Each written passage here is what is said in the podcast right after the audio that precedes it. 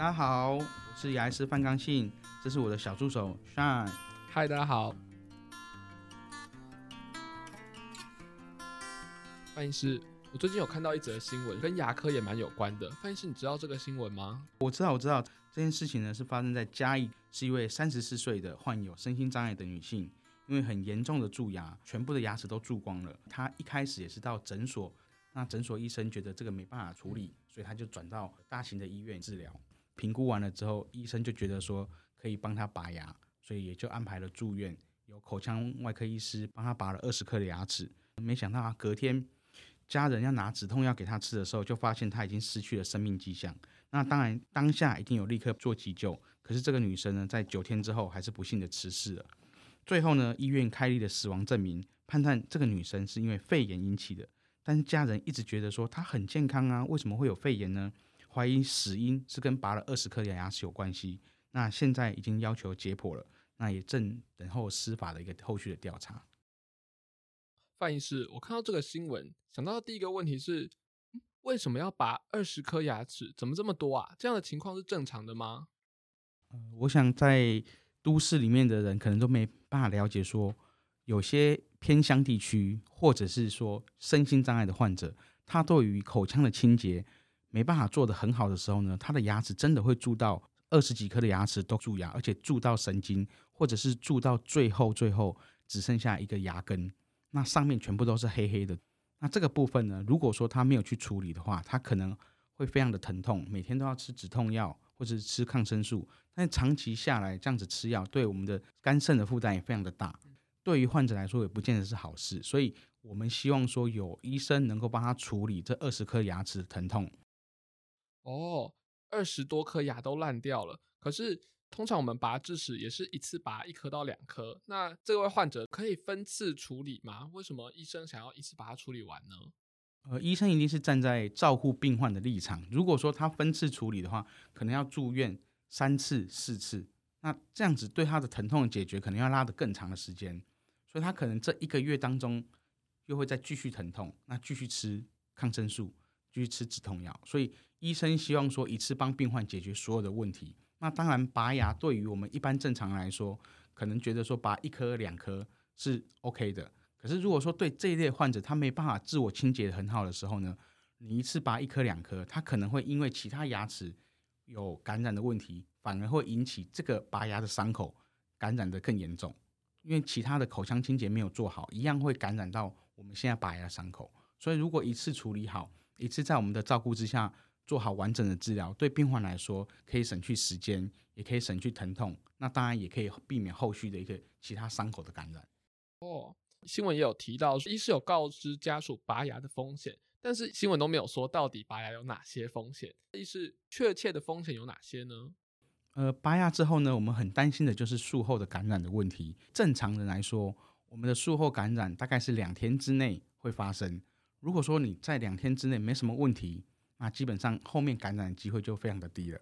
可是如果你本身就有一些免疫功能的低下，可能没办法控制好你的细菌量，感染了一点点之后呢，你就会变得比较严重的时候，那这样的病人风险就会比较大。或者是你本来口腔里面就有一些化脓啊，或者是肿胀的部分，那这里的细菌是非常的多的，那当然也会影响到你原本拔牙的伤口，所以这个部分当然会有很多的风险。那这个风险呢，就是看你本身是不是健康的。如果是健康的，基本上拔牙对于我们一般正常来说是没有很大的风险的。可是对于身体状况不是很好的，尤其像有些呃免疫力低下的病患啊，或者是长期卧病在床的病患，这些人本来抵抗病菌的能力就不高，那在拔牙的过程就要非常的注意。那我也有看到说，这名患者好像在手术时也有做全身麻醉，当初为什么会这样评估呢？可以请范医师跟大家说一下吗？目前我们现在在临床上拔牙的可能会分成几个部分，一个就是在诊间的拔牙，就是你看门诊的时候，在诊疗台上面局部打一些麻药，打完麻药就拔掉了。那第二个呢，有可能是因为他可能手会动来动去，或是他年纪太小，或者他害怕拔牙，那当然我们可以用舒眠的方式去做麻醉。那第三个呢，就是我们的全身麻醉。那全身麻醉就是他就在开刀房里面，由我们的麻醉科医师经由插管，就是我们的呼吸器去。提供他呼吸的方式，做全身的麻醉。我们的麻醉科医师随时都会在旁边看他的一个生理状况，不管是血氧啊、呼吸啊、血压、心跳等等，这些都会控制得很好。医师再去拔牙的过程，第一个可以速度很快，因为它不会乱动，然后他也不会有拔完牙牙齿不小心吞到肚子里面去的风险，所以是相对来的更安全。哦，有网友提到说，一次拔这么多颗牙，为什么不拔完牙之后住院观察一下，要直接回家？通常我们拔完牙之后呢，只要你恢复了意识，我们的身体就可以恢复正常的一个对于感染控制的一个能力。那当然，如果今天这个是身心障碍患者要来做牙科的治疗，那我们一定会照正常的程序，比方说两个小时休息完了，我们会让他回家。回家了之后，我们当天可能会再打电话去跟他问候一下，说他情况如何。那如果有恶化，我们马上就会请他回诊，再继续观察一下。那如果没有问题，隔天我们可能还会再继续打一个电话去关心他，所以这后续的追踪对我们来说也是非常的重要的。哦，其实，在这个事件里面，医院也有打电话给家属，可是还是发生这样不幸的事件。范医师，你对这件事情有没有自己的看法？这件事情呢，大家可能会觉得说，身心障碍的患者不应该一次拔二十颗牙齿，可是对我们医生来说，如果这二十颗牙齿都是有问题，而且都是很严重的。我们可以在安全的环境下帮他处理这些问题的牙齿，在最短的时间之内减轻他的疼痛。那当然，我们能做就一定要做，因为他的家里面有四个人，里面就有三个人是重度身心障碍的，每个人都有自己的问题，也没办法去顾及他家人的，所以口腔的健康没有顾好的时候，可能就会慢慢的恶化。那他们也是属于经济弱势的，也没有那么多的经济能力可以去处理牙齿的部分，最后最后可能就是恶化到一定要拔掉了。在这次报道里面有一个比较特殊的地方，就是这个女生一家四口里面就有三位是身障人士。范医师，你其实也帮助过很多家庭，那像这样子的呃弱势中的弱势家庭是常见的吗？一般门诊的是很少见到这一类的弱势的患者，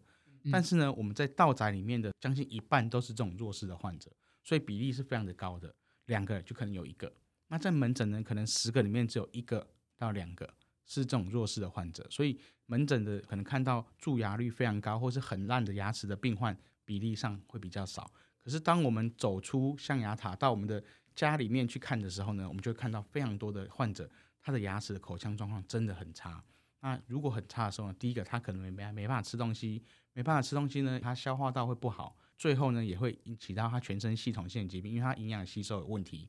那也跟肺炎也会有关系，因为他可能没办法吃东西，没办法。咬得很好，那当然也就很容易会呛咳，因为它的机能可能会退化，那造成了肺炎，所以这个是又是一个恶性的循环。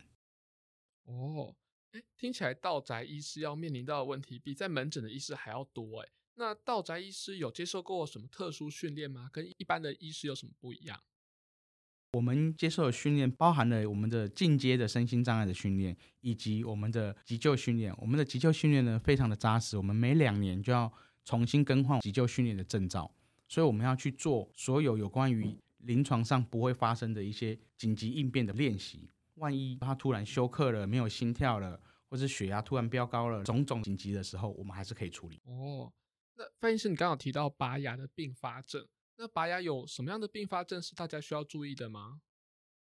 呃，通常拔牙并发症可能会有几个，第一个可能是如果你拔完牙的血块被你吐掉了之后呢，可能你的伤口里面没有东西，没有新生的血液，没有细胞在里面，它就会变成是干的，干的呢就会非常的疼痛。我们一般正常的拔牙的伤口，大概两到三天之后，它就会慢慢的从底下长出新的肉上来。所以拔牙伤口的术后呢，如果会非常非常的疼痛，连吃止痛药都没办法控制，有可能就是已经变成了干性齿槽，就是说我们没办法愈合。或者是说你可能没有吃消炎药，或者是你本身免疫力比较低，造成了后续的感染问题，进一步有可能变成蜂窝性组织炎，可能影响到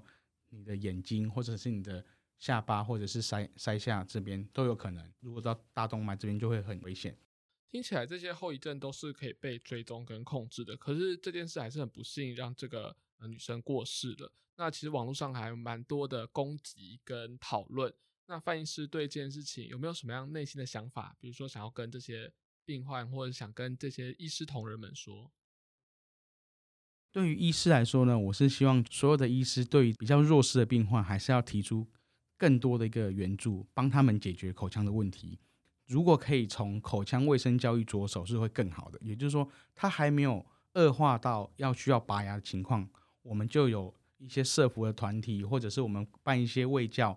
介入他们的一个口腔。那如果说当然他已经进到了要拔牙的部分的时候呢，我希望所有的牙医师都能够去帮助他们，不要说因为这件事情之后，所有的病患来就诊，我们就把他推走了，那就变成一个医疗人球，这也不是大家乐见的。那对病患的部分来说呢，如果说他有一些慢性的肺炎或者是免疫力低下的时候，我们当然也希望能够评估得出来，或者是家属能够主动的告知我们。我们常常在临床上会碰到一些家属，他们就是隐瞒病情。不告诉医生，为了一家人的健康、口腔健康或是全身的健康，家属的坦白是非常重要的。如果漏了这一块，那后续造成了一些医疗的一个疏失，或者是最后病人死亡，这个都是大家不乐见的。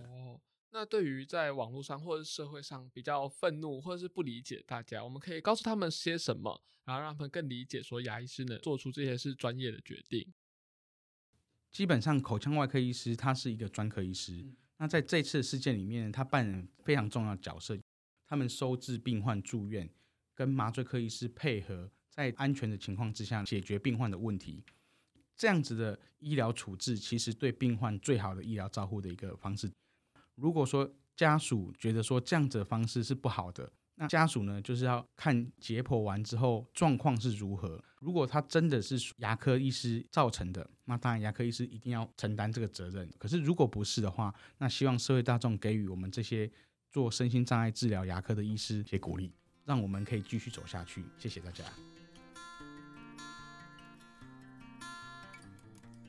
大家好，我是牙师范刚信。如果你也喜欢我的道宅故事，请帮我们留言、分享，还有留下五星好评。如果大家对长照问题，也欢迎留言提问，我们会在 Podcast 或粉砖上面回答大家。最后记得要按赞我的粉丝专页哦，走出象牙塔牙科道宅服务范刚信医师，让更多人能够一起关注道宅。我是范刚信医师，我们下周见，拜拜喽。